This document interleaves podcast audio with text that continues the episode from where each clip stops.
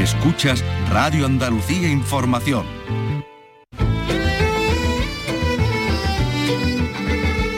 Andalucía es cultura.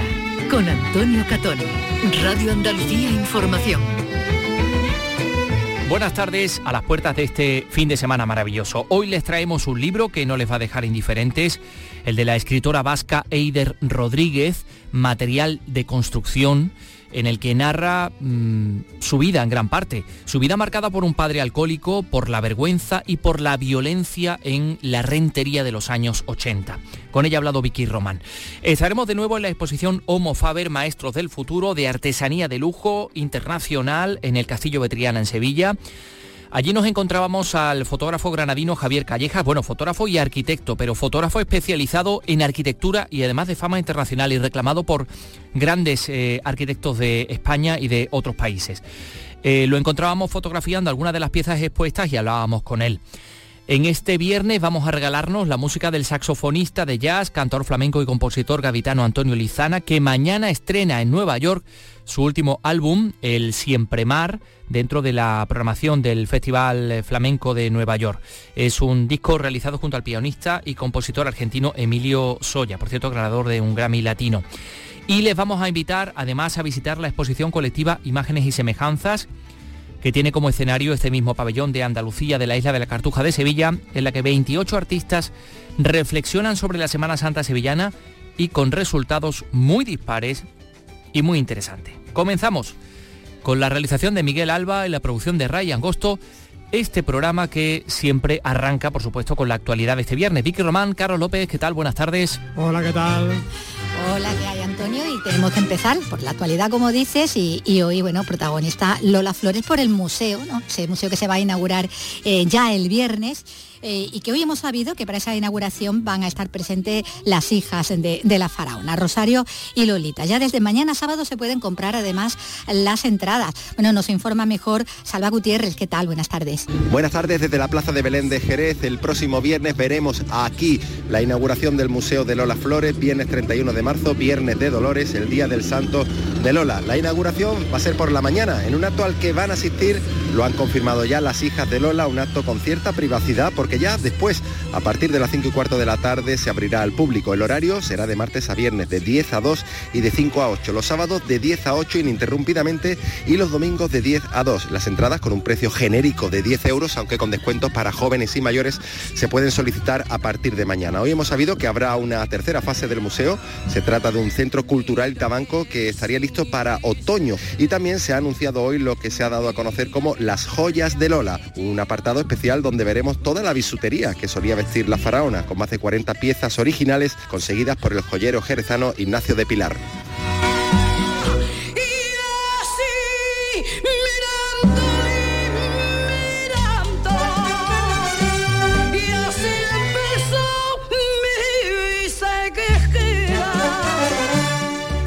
Pues el viernes se inaugura, como decimos, ese museo de, Lola Flores eh, en Jerez y otro museo, el Museo Carmen Thyssen en Málaga, está hoy de cumpleaños. Hoy cumple 12 años y lo celebra también pues, con una jornada gratuita de puertas abiertas, abiertas a, todo el público que pueda eh, pasarse por allí y ver bueno, todas sus colecciones. María Ibáñez.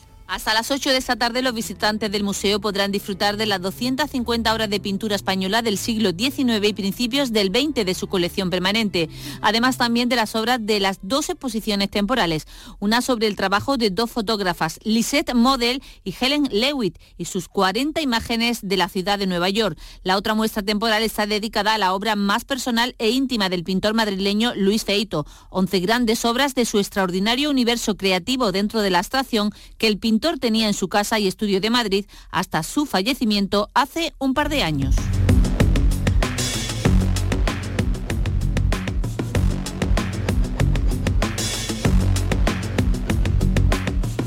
Y hoy viernes es la segunda jornada de ese foro Periodismo con Eñe que organiza la Asociación de la Prensa de Cádiz dentro del marco del Congreso de, la Lengua, que recordamos va a tener lugar del, 27 del día 27 al día 30, este Congreso de la Lengua eh, que tiene su lugar de celebración en Cádiz una vez que se decidió trasladarlo de, Arequipa, en Perú, que era su emplazamiento original. Eh, de lo que hoy se ha hablado en esta jornada, como decimos, sobre el periodismo, eh, el periodismo en español, nos informa Salud Botaro. Cada vez hay más hispanohablantes en el mundo, cada vez más medios en español, pero se enfrentan al doble reto de afrontar el imparable ascenso de las redes sociales como forma de acceder a la información y a la necesidad de proteger y cuidar el uso de la lengua en los medios. Los periodistas Arsenio Escolar, Soledad Gallego, José María Izquierdo y Juan Cruz han debatido sobre esto antes de la conferencia que ha ofrecido el argentino Martín Caparrós sobre hacia dónde camina esta profesión y también ha elegido sus palabras favoritas. Tengo que pasarme la vida decidiendo entre tú y vos. Y cada una de ellas eh, tiene tantos significados y tantas evocaciones que, bueno, que es, un, es como una especie de mundo, son mis mundos, tú y vos. Una radiografía para conocer el estado de salud del periodismo que se hace en español dentro de las actividades del Congreso Internacional de la Lengua. Y hablando de, de las palabras, de la lengua, toca ahora hablar de libros.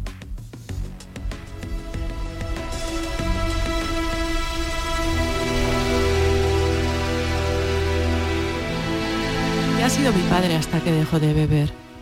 Una semilla, un sueldo, una ausencia, un olor, una fuente de vergüenza, una cantera de desconfianza, un silencio impuesto, un cuerpo, una mirada ecuestre, una fruta podrida, un hombre embarazado, un rastro viscoso, ataques de ira, mentiras, mentiras, mentiras, caídas, caídas, caídas, físicas y metafísicas.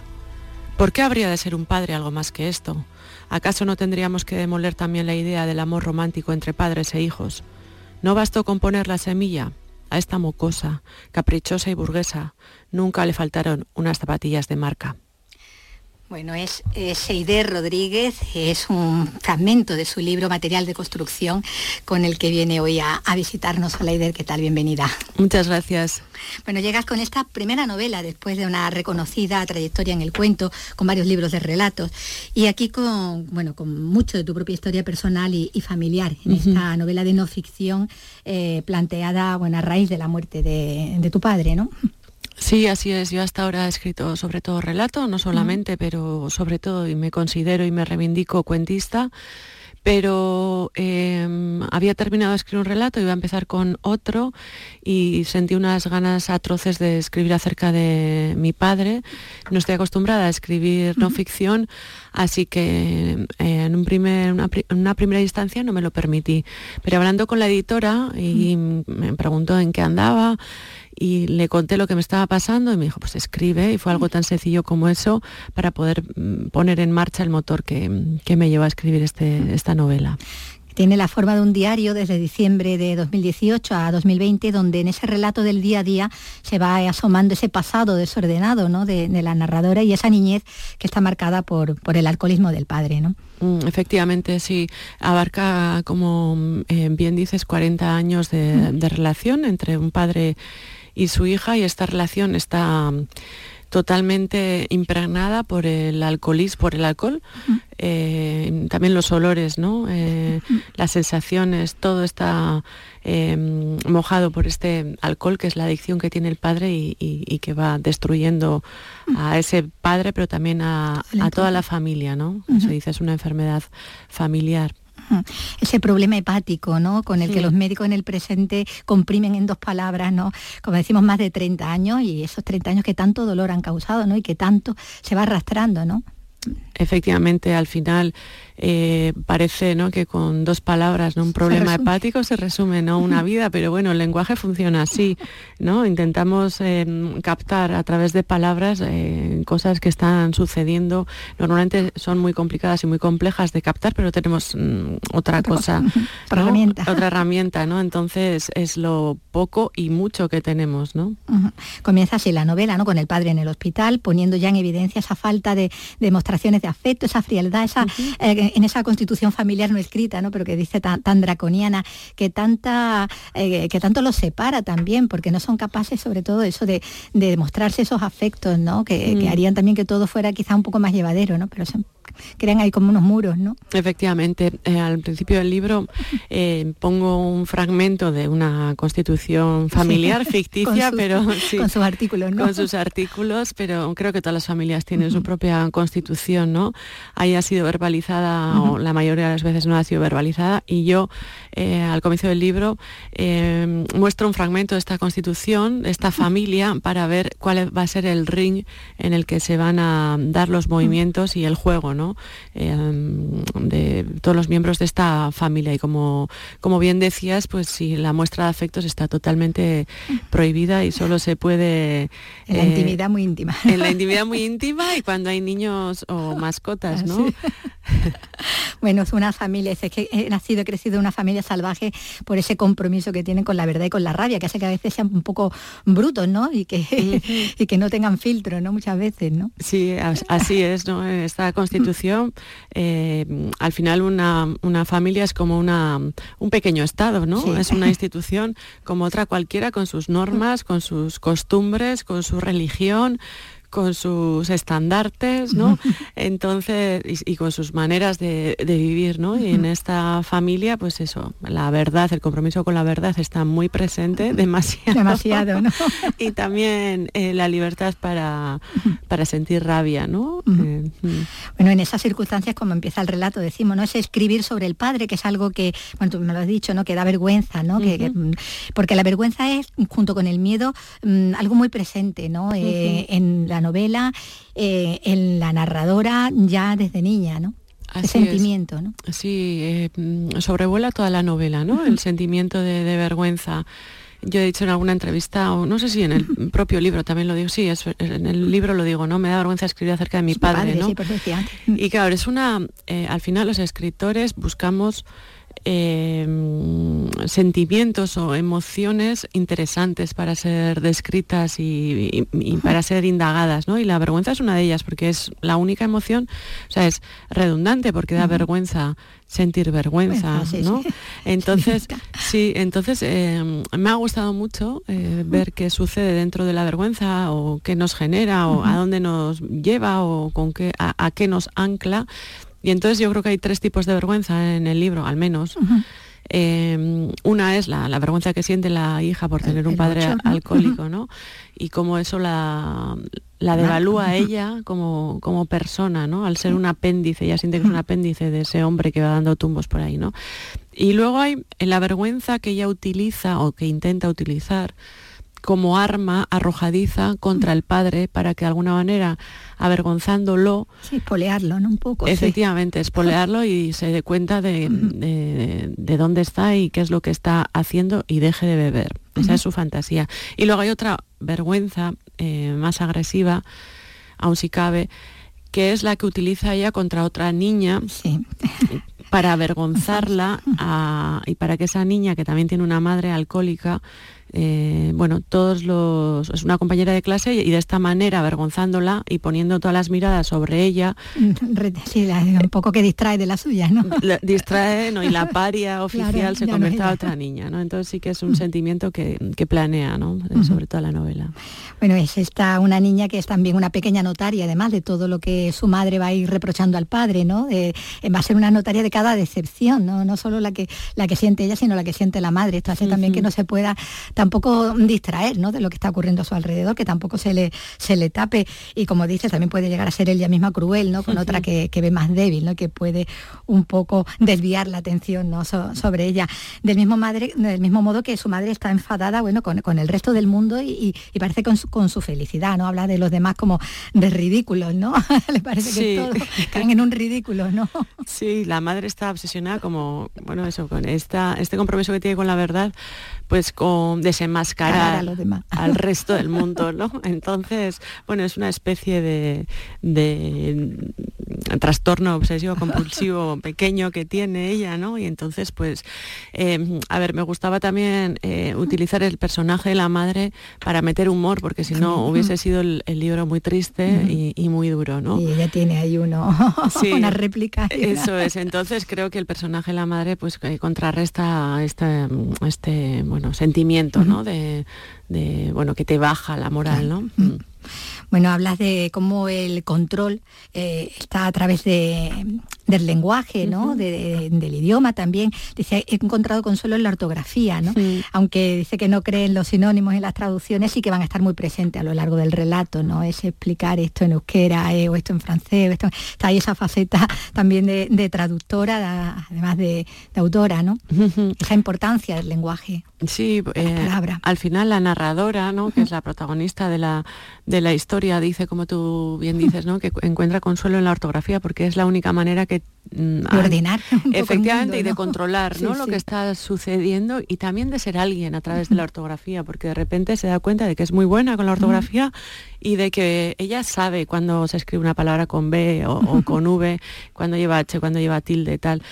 Eh, entonces, esto le da cierto poder y, también se puede elevar ¿no? a través de, la ortografía. Y luego hay todo, eh, toda una capa que es la, la, reflexión acerca del lenguaje, siempre unida a la escritura de este, de este libro, ¿no? Que, es una constante, ¿no? Porque al final lo que decíamos, ¿no? vale, voy a escribir, mi padre es un borracho, pero ¿qué más es mi padre, ¿no? Porque al final tenemos las palabras para explicar quiénes somos, quiénes queremos ser, de dónde venimos, todo esto, ¿no? Pero no son suficientes. Ella sabe que está trabajando con palabras ajadas, que, con palabras desgastadas, con palabras incapaces, pero no tiene más. No tiene más. Entonces esta contradicción entre, mm, bueno, la desconfianza o desilusión con el lenguaje, pero a la vez es su última eh, baza para poder eh, mm, aligerar ese embrollo que, que, acarrea, ¿no? Pues está, está presente en el libro, sí. Lo dicen, ella sueña con, con un duelo entre ambos, ¿no? Entre ella y, el padre, sin otra cosa más que el lenguaje, ¿no? Para desenredar ese, ese embrollo, ¿no? Que, es en el fondo, eh, bueno, su vida, todo el libro es ese intento de establecer ese diálogo, ¿no? Incluso desde la ausencia también, ¿no? Que, que se produzca, ¿no? Sí, el, libro es al final una manera que encuentra ella de ponerse frente al padre, aunque ya está mm, ya fallecido, ¿no? Y de intentar mantener con él ese diálogo que nunca tuvo porque nunca tuvieron la oportunidad, el momento, ¿no? Sí, eso es. Y entonces es esto, un diálogo a posteriori con un padre muerto, pero del que también desde el pasado llegan unas cartas, ¿no? De ahí también lo del material de construcción, ¿no? Que es el título porque hace referencia al trabajo, ¿no? Del padre, ¿no? Con esa en esa empresa y luego también cómo se construye la novela, ¿no? Que, el diario y luego esas cartas, ¿no? Que están también que dices, ¿no? Al final, ¿no? Sí, está, eh, hace referencia literal al negocio de, venta de materia de construcción, pero también a la construcción de la figura del padre y, a su deconstrucción y también al de la hija, ¿no? a la construcción de la hija, ¿no? Eh, porque al final es con cachitos, con pedazos de sobras. Eh, el padre también tiene la afición de hacer mm, muebles con material reciclado, con, desechos, ¿no? Y este libro también está hecho con desechos de alguna manera, ¿no? y, pero bueno, sirve para procesar material que quizá hubiese sido para la basura, pues y convertirlo en otra cosa, ¿no? Aún útil decía antes, no solo del diálogo y hacía referencias a esas cartas también, que donde se le da voz, ¿no? También a, al padre, ¿no? Que, con su propia voz, ¿no? Que se explique también que se, y que se exprese. Bueno, está también todo el escenario, ¿no? Todo eh, lo, que, lo que se está contando, ¿no? Lo que ambienta la, historia, está esa, bueno, rentería, está toda esa violencia de, los años 80, ¿no? Primeros 90 en el País Vasco, está ETA, la heroína, los punkis, está, el loco de la colina entrevistando al cojo manteca, ¿no? Ese es el entorno ¿no? en el que se mueven además los, los personajes, ¿no? Y también está muy presente, ¿no? Está muy presente. Con pequeños detalles, pero muy, muy presente, ¿no? Sí, yo eso es una de las decisiones que tomé antes de empezar a escribir el libro, que además de que de, escribir una historia muy muy íntima, quería que tuviese un contexto social eh, político más amplio, ¿no? que esta intimidad sucediese en un lugar, en una época y en una familia de una clase X en concreto. ¿no? Y por eso me he servido de todas estas referencias que, que has mencionado eh, para crear posibles diálogos también en lo que está sucediendo entre lo que está sucediendo en el exterior Con lo los eso es los fuegos externos y los fuegos internos no y esto me interesaba mucho no. Bueno, está también como, como si fuera una especie de isla, ¿no? Entre todo este, entre todo, de todo este escenario está ese, esos veranos en Benicassim, ¿no? que es esa especie de, como dice, ¿no? de residencia de desintoxicación, que es donde el padre no bebe, o por lo menos bebe menos, ¿no? y donde es.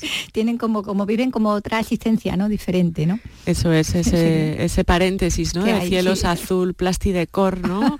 Eh, que tanto apaciguan a, a la niña y a la, a la familia, ¿no? Porque como bien dices, al final ejercen de tutores, tutores legales, la madre y la, y la hija, ¿no? Del padre, porque allí deja de beber y durante tres semanas Es mm, otro. Es otro y es otra familia Claro. también, ¿no? Entonces, si ese oasis, ¿no? Que al que hace referencia Benicassin está también muy presente, ¿no? Y creo que le da luz a- al libro, ¿no? Bueno, ella en ese, en ese ambiente en el, que, en el que va creciendo, en esos momentos solo tiene una idea, es que ellos ni le van a hacer llorar ni le van a hacer reír, está un poco ahí como muy, muy fría, ¿no? Respecto a... Mm. Pero sí que es verdad que en la adulta eh, eh, está esa, eh, ese deseo siempre, ¿no? De, de- de- de ser querida, ¿no? Y de poder eh, recibir esa, esa sensación de, de cariño, ¿no? De que, que una entrada de un día sea solamente, hoy mi madre me ha dicho que estoy muy guapa, ¿no? que eso valga por todo un día, ¿no? Eso es, eso es. Sí, es, tiene esa lucha, ¿no? Al Sí, final sí. voy a hacer un voto de silencio, ¿no? Y. y no voy a decir, castigo. sí, voy a intentar castigarles, ¿no? ¿no? No van a hacer que sienta dolor, pero tampoco que sienta alegría, ¿no? Pero sin embargo no puede. O sea, Claro. es muy contradictorio todo el libro, ¿no? Porque luego cuando eso, ¿no? Cuando su madre o su padre le toca, le, le acaricia el pelo, se Pues Mira, siente se derrite. se derrite, efectivamente, ¿no? Entonces, bueno, creo que somos un poco así también, ¿no? Contra- Contradictorios, ¿no? Bueno, pues de todo eso, de lo, de lo que somos, ¿no? En el fondo, todos, ¿no? Pues a través de este relato tan, tan íntimo, tan, tan familiar, eh, son muchas cosas las que nos está contando y de Rodríguez en esta novela, primera novela suya, material de, de construcción. Pues muchísimas gracias. Muchísimas gracias. En RAI, Andalucía es cultura.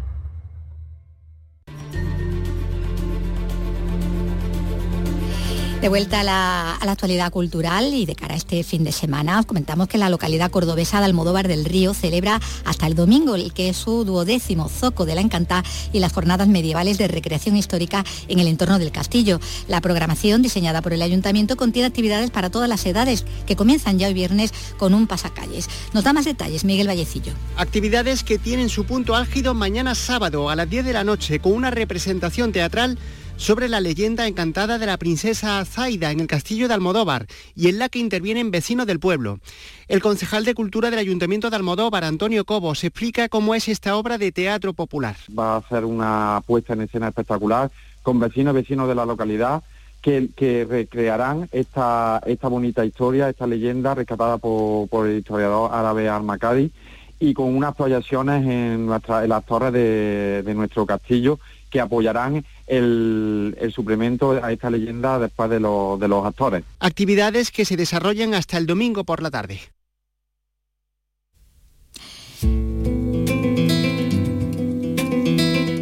Y antes, esta tarde, la bailaora onubense María Canea va a llevar a los escenarios la vida de Briolanja, un personaje histórico casi olvidado, pero que tuvo un notable papel en la gesta descubridora de Cristóbal Colón. Nos informan desde allí, desde, desde Huelva, eh, Jo- José... Ay, no, iba a decir un nombre que no era. Nos informan de- desde Huelva.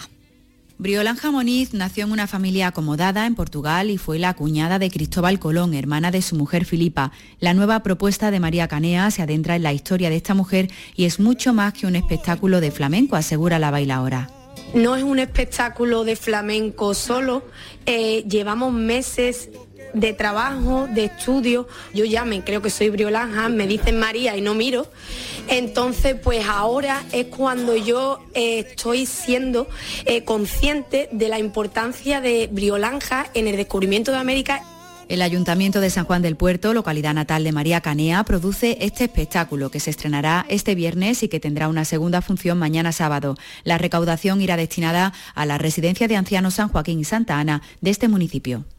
Bueno, era Sonia Vela quien nos informaba desde Huelva y desde hoy también se puede disfrutar en el Museo Municipal de Algeciras de una exposición que recoge una muestra de la trayectoria del artista algecireño Guillermo Pérez Villalta. Ana Torregrosa.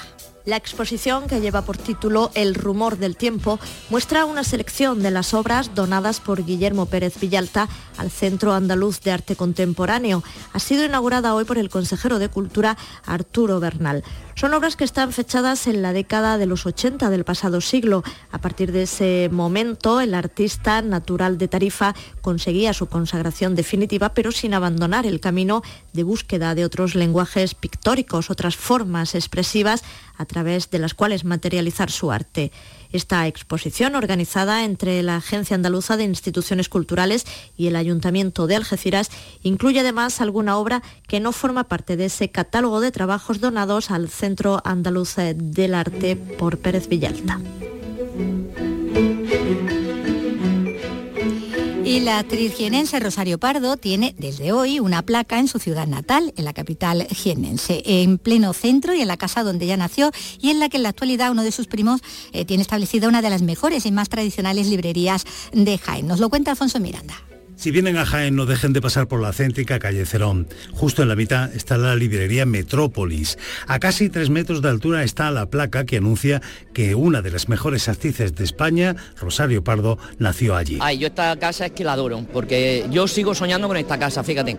Pero claro, yo estuve viviendo aquí hasta los 13 años. Entonces, claro, la calle, lo que jugábamos los niños, es que allí estábamos todo el día en la calle. Una casa de la que se fue a los 16 años para estudiar filosofía y letras en Granada. Años después pues las artes escénicas le han llevado a hacer infinidad de obras de teatro, tiene hasta su propia compañía y más de 20 películas. Y como ella dice, las que queden. Mira, tengo que viajar mogollón, tengo que hacer varias cosas de escritos de libros que tengo por ahí.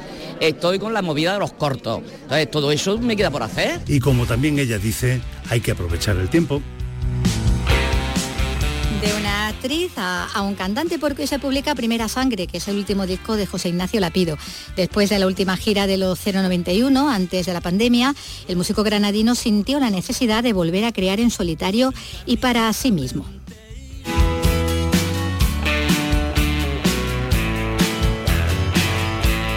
el proceso de creación de este disco no haya sido tan, tan doloroso ni tan agónico como en otras ocasiones. Puede que el amor y la muerte Lo que dice que si soy más poeta, no, yo, yo creo que soy escritor de canciones, escritor de canciones. Efectivamente, las canciones tienen un pozo poético innegable, ¿no? De hecho, yo creo que Platón fue el que decía que no había poesía sin música. Que estos tres acordes consigan hacerte soñar. Lo que pienso a la hora de escribir es que todo lo que bulle en mi cabeza, en el subconsciente, se cristalice en algo coherente. Claro, yo soy guitarrista eh, y mi trabajo como guitarrista me lo he tomado muy en serio en todos los discos y en este en particular, ¿no? Puede que al final los problemas se rindan ante las soluciones. La relación directa y real con el público se produce desde el escenario, ¿no? Y entonces, pues eso es lo que más ilusión tengo de que llegue el momento, ¿no? Y otro músico es también protagonista en el apartado cinematográfico entre los estrenos que llegan este fin de semana. Hablamos de Kiko Veneno.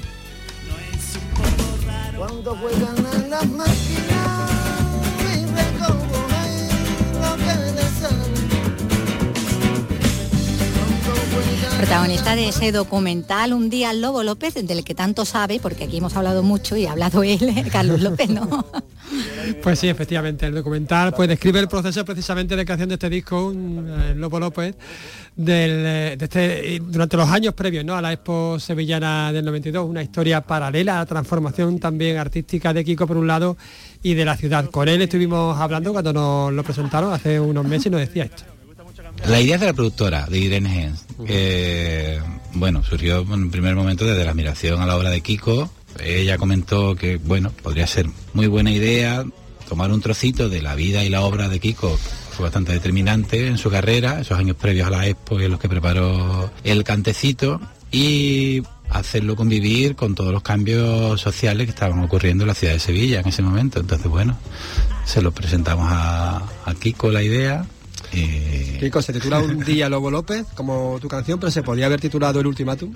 Bueno, había varios, varios títulos, el último intento, no sé cuántos cuáles más había, pero al final se impuso este, bueno, pues que que hace referencia a ti. Eh, eh, sí, bueno, ya creo que el disco además empieza con esa frase, porque la primera canción del disco... Bueno, pues es uno de los estrenos que llega este fin de semana, los cines andaluces, junto con el tren de los líos, de la que nos hablaron esta comedia española con José Mote, Pepe Vivela, en el Festival de Cine eh, de Málaga. Estrenos que llegan también este viernes a, a la cartelera.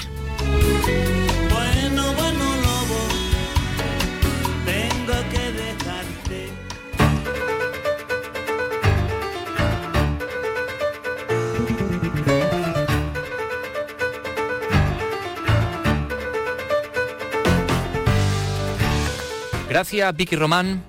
Pues eh, de nuevo vamos a hablarles de la exposición Homo Faber Maestros del Futuro, de artesanía de lujo internacional. Bueno, hay un diálogo entre maestros artesanos de, de todo el mundo con maestros artesanos de Sevilla y de Andalucía. Tiene como escenario el Castillo de Triana en Sevilla, el castillo que fue sede de la Inquisición, eh, un lugar donde evidentemente la libertad estaba en entredicho, es eh, el sitio donde se exponen todas estas piezas que son una muestra de la libertad creativa de los artesanos y artistas. Ahí nos encontrábamos a una eh, personalidad en el ámbito de la fotografía y particularmente enfocado hacia la arquitectura, Javier Callejas.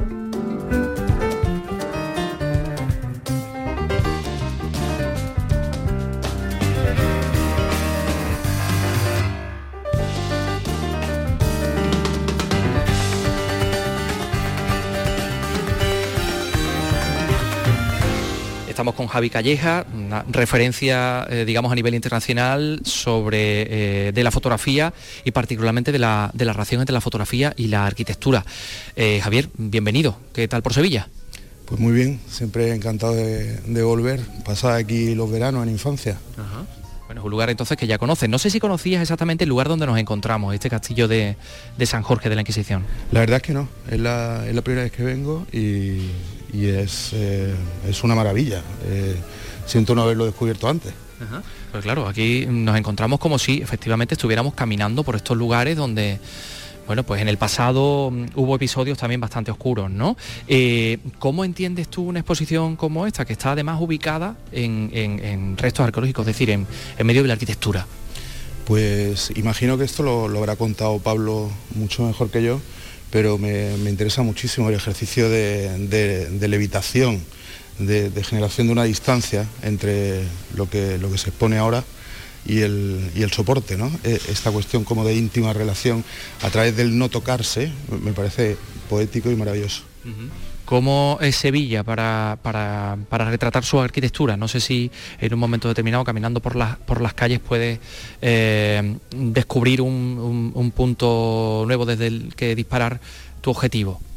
Pues la verdad es que Sevilla es, eh, eh, es- muy intensa, ¿no? Plásticamente. Me parece que, mm, la complejidad del centro genera un- una diversidad de situaciones a nivel de- de color y de luz eh, siempre sorprendente. De, hecho, estaba trabajando últimamente en, en este asunto de- del color eh, con Lola Robador. Voy a volver a, a trabajar con ella que, que hace restauraciones en el centro y me parece mm, un- una absoluta sorpresa. ¿no? Eh, es, es sorprendente. La manera en que la luz, bueno, pues rebota en las fachadas, en, en los elementos y los materiales naturales, ¿no? Supongo que, que la complejidad ¿no? del el trazado de las calles es, eh, es todo tan eh, complejo ¿no? Y, y que, que se producen un montón de situaciones que podrían sorprender en cada caso. ¿no? Bien, no sé si ahora mismo tienes expuesta obra en, en algún sitio, en algún lugar donde podamos ir a verte o donde podamos mm, bichear a lo mejor a través de internet las cosas que estás haciendo últimamente. Tal vez el sitio donde soy un poco más activo compartiendo lo que hago es Instagram. El, el- el handle es eh, arroba Javier Callejas barra baja. Ahí te vamos a buscar. Javier Callejas, muchas gracias. Muchísimas gracias a ti.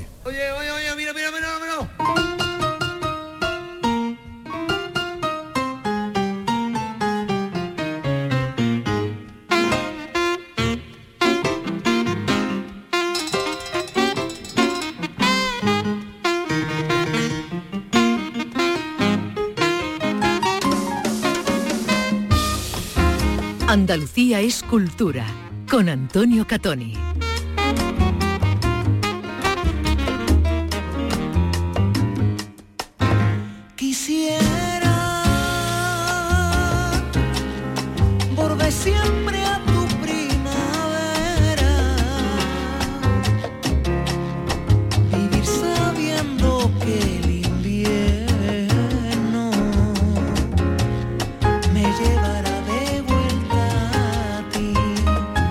Saxofonista de jazz, cantador flamenco y compositor capitano Antonio Lizana estrena este sábado, mañana sábado en Nueva York, su último álbum, El Siempre Mar, dentro de la programación de la edición número 21 del Flamenco Festival de Nueva York.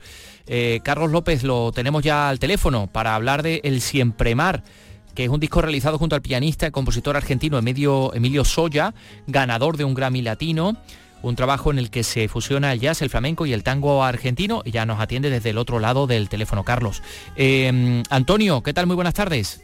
Buenas tardes. Presentáis en el Joe's Pub este nuevo trabajo que fusiona el flamenco jazz y el tango jazz. ¿Cómo nació? Pues bueno, eh, conocí a Emilio Soya en, en Nueva York. Él es un gran pianista y, y arreglista, eh, tiene su propio band, pero claro, él es un músico de jazz, pero él es de Buenos Aires. Entonces toda su tradición pues pertenece a este folclore argentino y al tango y al final su, su música pues se ve muy muy influenciada por, por esto y es algo parecido a lo que me pasa a mí que yo pues siendo de Cádiz digamos que mi tradición es flamenca pero claro también soy músico de jazz y entonces pues por ahí nos, nos conectamos y surgió la idea de coger repertorio de su niñez musical o sea de repertorio de música argentina cantado por mí que ya, tú sabes, defecto de fábrica, ya, ya suena flamenco, ya suena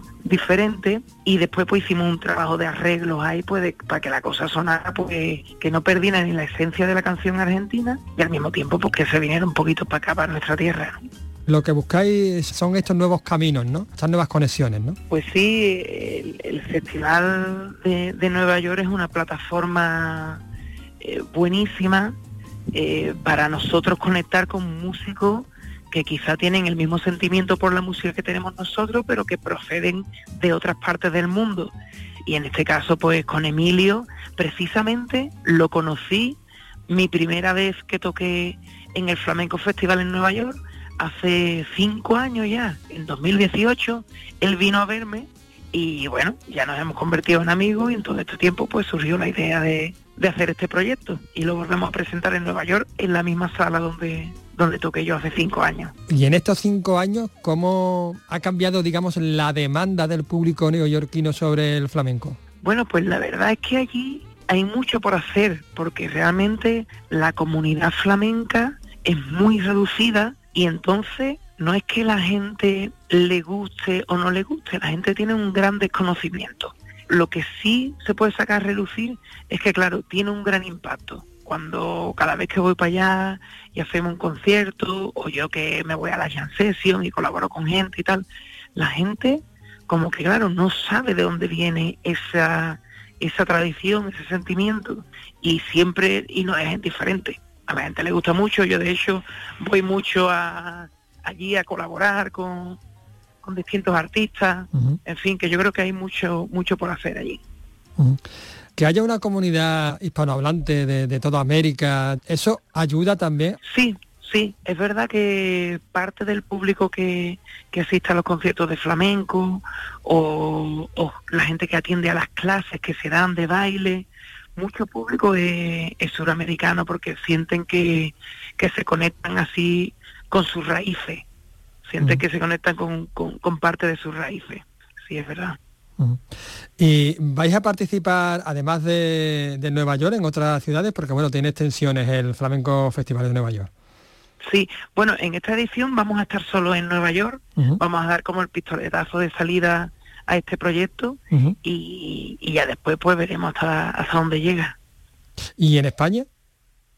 En España lo presentamos en el Café Berlín en Madrid en junio, eh, no me acuerdo si el 15 de junio estamos en Café Berlín y ya se están hablando con algunos festivales de jazz para otoño, invierno, así que, que bueno, ahí vamos a, a estar con él. Yo al mismo tiempo estoy grabando mi próximo disco también eh, a mi nombre, digamos, entonces estoy como metido en un montón de proyectos al, al mismo tiempo.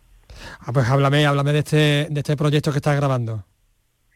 Pues bueno, eh, es una idea que yo tenía desde hace, desde hace tiempo, que era intentar traer el lenguaje, el lenguaje flamenco, eh, refiriéndome sobre todo a este acompañamiento de, de guitarra y cante, ¿no? Esta relación tan íntima que se da siempre entre guitarra y cante, y ese lenguaje que hay que conocer para que, para que el guitarrista pueda seguir y acompañar a- al cantao.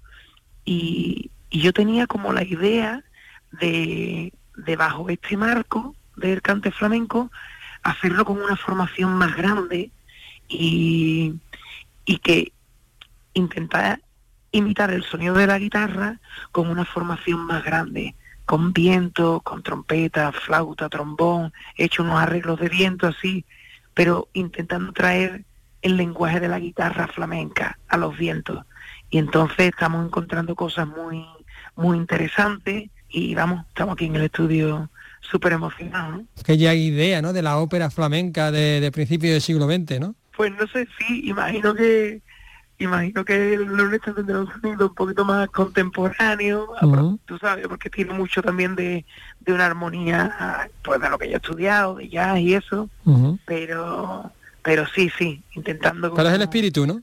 Sí, sí, sí, sí, sí. El espíritu es como, como eso, como arropar al cante con una formación más grande.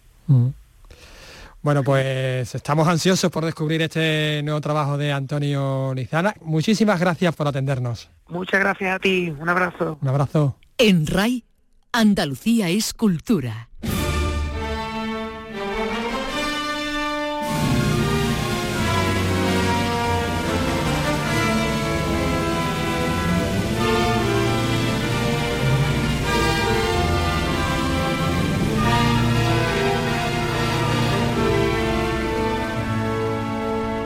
Estamos escuchando una marcha de Semana Santa, efectivamente, Reina de la Paz, de Manuel Castillo, compositor Manuel Castillo, quien fuera Premio Nacional de Música, hijo predilecto de Andalucía, y es una eh, marcha de una extraordinaria calidad artística.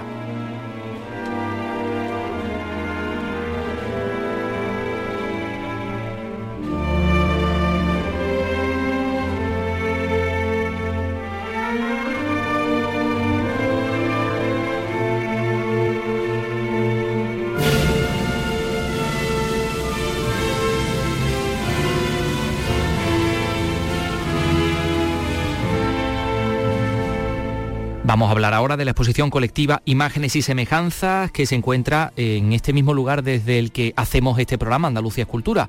Esto es Pabellón de Andalucía, sede central de la Radio y Televisión de Andalucía en el antiguo, en fin, en el recinto, ¿no? Lo que fue recinto de la Expo del 92. Estamos hablando de una muestra que se inauguraba esta semana y que acoge un proyecto colectivo sobre la Semana Santa de Sevilla y su contexto desde la visión de 28 artistas plásticos. Hay de todo. Hay obras, bueno, pues muy rompedoras, incluso transgres- transgresoras y provocadoras, y otras mucho más clásicas. De organizar todo este discurso se ha encargado uno de los artistas que de hecho participa también en la exposición, que se llama Adrián Riquelme y que está con nosotros en estos momentos eh, a través de, mm, de las redes. Adrián, ¿qué tal? ¿Cómo estás? ¿Qué tal? Pues mira, todo bien. La verdad es que bastante contento, pero todo bien, gracias. ¿Cuál es, no sé si se podría definir un hilo conductor de esta exposición de imágenes y semejanzas. Pues mm, mira, precisamente el hilo eh, es, precisamente lo, ecléctico que es, ¿no? La variedad, eh, los diversos lenguajes. O sea, eh, el hilo conductor es ese contexto, ¿no? Que hay alrededor de la Semana Santa, porque la Semana Santa no es solo las imágenes que lo representan, sino las vivencias, los recuerdos, la manera en la que lo, cambiamos. y sobre todo a través de una visión mucho más contemporánea, lo que es el arte y distintos estilos artísticos, que creo que es lo interesante de esta muestra. Eh, yo viendo una vez que se monta, eh, que se, que se termina el montaje, eh, cuando veo el conjunto de, todas las obras, que son, que son bastantes, yo lo que pienso es que digo que mm, cualquiera que se acerque a, a ver esta exposición es imposible que no le guste al menos una de, de estas obras, porque hay muchísima variedad y, y creo que ahí es la, la idea y ese es el gusto que yo he intentado eh, plasmar porque es algo completamente particular, por supuesto. Y decíamos que hay algunos de ellos, por ejemplo, de hecho, obra de Antonio Díaz Arnido que ha sido utilizada para el pregón, eh, para el triduo heterodoxo, ¿no? Y eso nos puede hacer llevar efectivamente a que, bueno, dentro de los componentes que nos ofrece la Semana Santa, puede haber y debe haber formas distintas de combinarlos. Ahí vemos a ese gallo eh, que está convertido como en cantor, ¿no? Sí, eh, esa fue una, una obra que realizó Antonio que cuando estuvimos hablando de qué podríamos llevar y qué, obra podría llevar, la, que me creía él que, iba a encajar más con la idea que yo tenía de, exposición, eh, era esa y me pareció magnífica. Eh, hay algunas de las obras que son como esa, que se, han utilizado para, otra, para otros usos, o otros carteles o portadas. Eh, por ejemplo, Isabel Sola ha traído la portada de la revista Estrella, que fue una portada que es una, es una, una mm, pintura eh, muy preciosista, porque Isabel Sola, pues eh, técnicamente eh, es, es- es espectacular. Mm, eh, y, otras de las obras pues que se hicieron eh, para esta exposición a propósito con la idea de esta exposición que, encaja aún más ¿no? con, la, con la idea que, que tenía. Me gustaría recordar que esta exposición se iba a hacer en 2020. Eh, lo que tuvo que aplazarse por el confinamiento. Se iba a inaugurar eh, justamente el lunes que nos confinaron y, tuvo que, aplazarse. Ya al año siguiente no hubo se- Semana Santa y a mí en particular yo quería que coincidiera con, ese ambiente que hay cuando sí hay Semana Santa.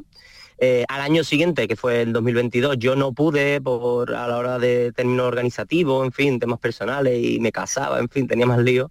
Y este año cuando Miriam eh, me llama, cuando eh, hablamos para ver si la podíamos retomar, que este año ya era, pues, pues pudo ser. Y ya te digo, hay obras que se han hecho expresamente y se hicieron expresamente con, con este fin y, y otras que se han utilizado, pero que siempre es bueno verlo en persona. Son Mm. obras espectaculares. Mm, eh, bueno, podemos mencionar también esa eh, Santa Cena tuneada con Jesús y sus apóstoles vestidos de nazareno, eh, en la que Judas no lleva una bolsa con 30 monedas de plata, sino un Happy Meal. eh, Exactamente. Que, que también es una de las más llamativas, ¿no? Claro, eh, de hecho, eh, eh, yo algunas de las obras las he utilizado casi como reclamo, porque para quien no sepa eh, cómo, cómo se accede a estas salas de exposiciones, para la mayoría de la gente eh, es donde se recoge el llamado, o sea que, que realmente no tiene, no tiene mucha pérdida. Entonces, a través de esa puerta donde, donde nos dan el programa de mano, justo detrás eh, está puesta esa, esa pintura de, Agustín Israel. Y, y es verdad que puede ser un poco provocativa, ¿no? Pero eh, sin embargo realmente utiliza lo que son algunos símbolos eh, de, la, de la propia Semana Santa, pero ninguna de las túnicas representa a ninguna de las hermandades eh, de Sevilla. Y si es verdad que tiene esa traición ¿no? a la esencia sevillana ¿no? y a, esa, eh, a nuestra gastronomía, pues traiciona a Judas pues, comiéndose un- una hamburguesa. Entonces pues es, bastante interesante, pero no deja de ser una temática que rodea, ¿no? Esa idea de, que rodea a la propia Semana Santa, que encaja perfectamente con, con esa idea de, con ese hilo conductor que, que estaba hablando, ¿no? Oye, es muy interesante esa obra Lo también. que, lo que sigue gustando, digamos, a la gran masa cofradiera de Andalucía sigue siendo el realismo y si es posible el hiperrealismo. Sí, eh, lo que ocurre que realmente mm, Sevilla, mm, de lo que más ha vivido y de lo que más ha comido en cuanto a estética, eh, sobre todo a nivel de cartelería, y eso es con el realismo mágico. Eh, en eso, de eso sabe mucho, por ejemplo, Isa- Isabel Sola. Eh, entonces, sí es cierto que el preciosismo y siempre tiene una virtud y siempre se le da un, valor añadido eh, con esa frase, a la vez es un poco manida, ¿no? De es que parece una foto. eh, ¿no? Pero mm, eso eh, debería sí estar es superado que- ya desde hace ya muchos años, ¿no? Bueno, claro, eh, Claro, exactamente. Si De parece hecho- una foto, mejor quédese usted con una foto. Quiero decir, no, no, no sé. Exactamente. Pero eh, sí es verdad que para el público general, pues eh, eso tiene un, un valor añadido. Mm, Sin embargo, yo a la hora de colocar los cuadros, eh, he querido precisamente hacer esos contrastes. Existe un dibujo que ha traído Jesús Caballero, que lo ha enviado desde, Jaén, que llegó por correo eh, a última hora. es un dibujo a grafito, es un retrato eh, espectacular y justo al lado hay, eh, una, hay pinturas que tienen mucho más expresividad, incluso trabajos que están casi inacabados, como la estética que tiene el taller de Aroal con, con Francisco Rovira. es decir, que la gracia es a la hora de ir caminando y de ir viendo cada una de estas obras, viendo esos contrastes, ¿no? Partiendo de ese gusto que, como has mencionado, de, esa estética por lo realista, por el hiperrealismo, eh, y por otra parte por el contraste con, mucho más eh, expresivo. Hay otra de las obras que es muy interesante de Alberto Rufo. Alberto Rufo es un, artista que está ahora mismo eh, tatuando en Alemania, está, trabajando en Alemania. Hizo una nazarena de la hermandad de, San Bernardo y es un lienzo bastante, bastante grande, un metro noventa y cinco de altura. Que es además el que te recibe efectivamente, entrando desde, desde la puerta de seguridad, es la, la que recibe, la que abre la, exposición. Eh, y esa, esa apertura de, ese tramo, ¿no? digamos, porque parece que está abriendo el tramo, eh, eh, esa obra pues imita, o, más que imita, pues sigue la escuela, digamos, puede recordar a, a cómo Antonio López, eh, a través de su eh, hiperrealismo, a través de su estética, eh, trata los cuadros. Y es también una obra muy, muy interesante de una producción que tiene muy cortita a, este artista mm, porque otra de las cosas que también he querido hacer es que no solo buscar la estética de distintos artistas, sino buscar también distintas trayectorias. Hay artistas que han realizado carteles de Semana Santa, carteles de las fiestas de primavera, carteles importantes dentro de la ciudad de Sevilla, eh, pero por otra parte artistas que mm, o son emergentes o, han tenido menos oportunidades en el tiempo eh, que llevan eh, trabajando o, simplemente no han hecho nada para las hermandades de Sevilla. Uno de ellos es Rubén Belloso, que es un artista que conocí en la, facultad, es uno de los expedientes académicos más importantes que han pasado por la Facultad de Bellas Artes de Sevilla, y él fue presidente de la Asociación de Pastel, y es un retratista eh, espectacular. Em, entonces, eh, él no ha hecho nada para ninguna hermandad, pero creo que es con su retrato, que es, una, es un retrato a, la Virgen de María después de Cristo, muy, muy naturalista, muy realista. Eh, sí, sí, una señora mayor con un primer plano, la verdad es que impresionante, mm, realmente efectivamente, fascinante. Exactamente, reúne también y, también encaja ¿no? en, este, en mm. esta muestra de lo que hay alrededor de la propia Semana Santa, que bueno, no deja de ser un, retrato de la Virgen María. No necesariamente tiene que ser las imágenes de la propia Semana Santa. Sin dejar de mencionar, por supuesto, las magníficas obras de Manolo Cuervo, que también en sus últimos años se metió también en la cartelería Cofrade, después de haber hecho cosas muy, muy, muy transgresoras en los años 80 y ahora pues tenemos esa Macarena en cuatricomía que también eh, forma parte de un cartel. Bueno, imágenes y semejanzas, sede central de la Radio Televisión de Andalucía, pabellón de Andalucía de Sevilla, Isla de la Cartuja, Avenida José Galvez sin número, me sé la dirección de memoria. de memoria, de memoria. Exactamente. Bueno, eh, Adrián Riquelme, enhorabuena, muchas gracias por estar con nosotros. Muchas gracias a ustedes. Hotel Torremolinos, una película participada por esta casa por Canal Sur Radio y Televisión, una película documental sobre la época dorada de Torremolinos. Ahora que empieza el buen tiempo, no está mal que empecemos a reflexionar sobre el origen del, del turismo. Con Sergio Crespo, con el autor de este documental, podía hablar en el pasado Festival de Málaga nuestro compañero Eduardo Ramos.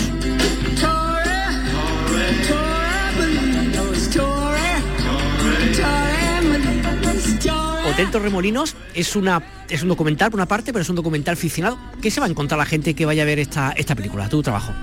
Pues mira, em, Hotel Torremolinos mezcla ficción y documental y em, lo que se va a encontrar es una reflexión, una historia que trata de poner en valor eh, lo que fue Torremolinos, el nacimiento de, Torremolinos, que es un poco también el nacimiento de la Costa del Sol. Em, y eso es lo que se va a encontrar, una historia de personajes eh, que si tú los ves por la calle en Torremolinos, probablemente no, repares en ellos, pero que ellos son realmente los que vivieron esa época y los que nos van a contar eh, cómo un pueblo de pescadores eh, muy pequeñito que pertenecía en ese momento al municipio de Málaga, pasó a convertirse en el centro del turismo internacional y el centro del glamour en los años 60. Que además es curioso, ¿no? Cuando uno ve fotografías que aparecen también en el documental o ve fotos históricas de Torremolino, ¿no? De, esa, de ese pueblito de pescadores, ¿no? Que uno evoca, claro, una boca algo que nunca, que nunca vivió, pero que a lo mejor en otros lugares dice, hay que ver lo que era Torremolinos, ¿no? Sí, exactamente, Torremolinos, ya digo, era un pueblo, era un pueblecito de pescadores y que por gracias al emprendimiento de diversas personas y, al, y a, que el, gobierno de, Franco entendió que debía poner un punto ahí, eh, que fuera un oasis de libertad, pues debido a todo eso y por azares del destino se convierte, ya digo, en un centro, en el centro neurálgico del glamour al que acudían estrellas de Hollywood, personajes de lo más variado y donde se vivía una libertad que no se podía vivir en el resto del resto del país. Eh, Sergio, según comentaba un poco en el trabajo aprovechado, pues ficcionando una parte de la historia para contar la historia real, digamos un poco la parte del documental. ¿Cómo combinas ambas partes en tu trabajo? Pues es un trabajo que a mí me, me gusta muchísimo. No es la primera vez que mezclo ficción con documental.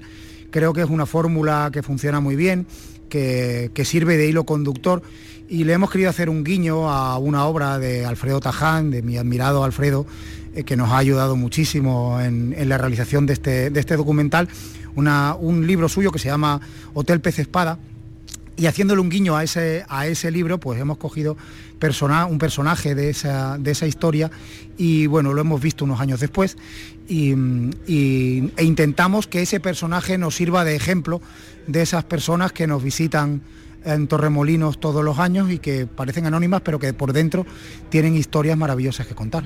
Eh, Sergio, tu película es como, te pregunto, ¿no? Como un recordatorio, una loa al Torremolinos de entonces, o es también un poco una descripción de lo que era entonces y lo que es ahora? ¿Cómo es un poquito el, objeto con el cual tú creas este, este film? Bueno, yo quiero, quiero que la gente vea el Torremolinos que hay que hay debajo de la capa que vemos ahora. Para mí, yo, yo creo que Torremolinos es como, como una cebolla que tiene diferentes capas. Y ahora mismo es probable que uno a simple vista no sea capaz de ver eh, otras capas que hay por debajo, pero que si uno es capaz de mirar, sí, todavía ese Torremolinos está ahí, está en las calles, está en su gente, no está en los monumentos, porque en Torremolinos eh, no hay una catedral antigua, no hay unas calles del siglo XVI, entonces, ¿dónde están los monumentos de Torremolinos? ¿no? Uno se pregunta, ¿dónde están esos monumentos? Bueno, los monumentos están en, la memoria, en la memoria de las personas que vivieron una época dorada en un sitio eh, que era un espacio increíble, donde pasaban cosas absolutamente asombrosas en un país en el que mm, no pasaba nada de eso, ¿no? Alrededor, no era un país gris, y sin embargo aquello era un mundo de luz y de color.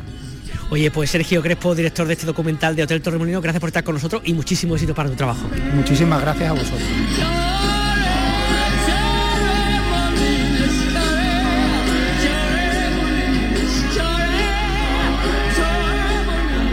Andalucía es cultura con Antonio Catoni. Y nos vamos a marchar recordando a Antonio Machado, que tal día como hoy, en 1927, era elegido para ocupar un sillón en la Real Academia Española, aunque no llegó a tomar posesión.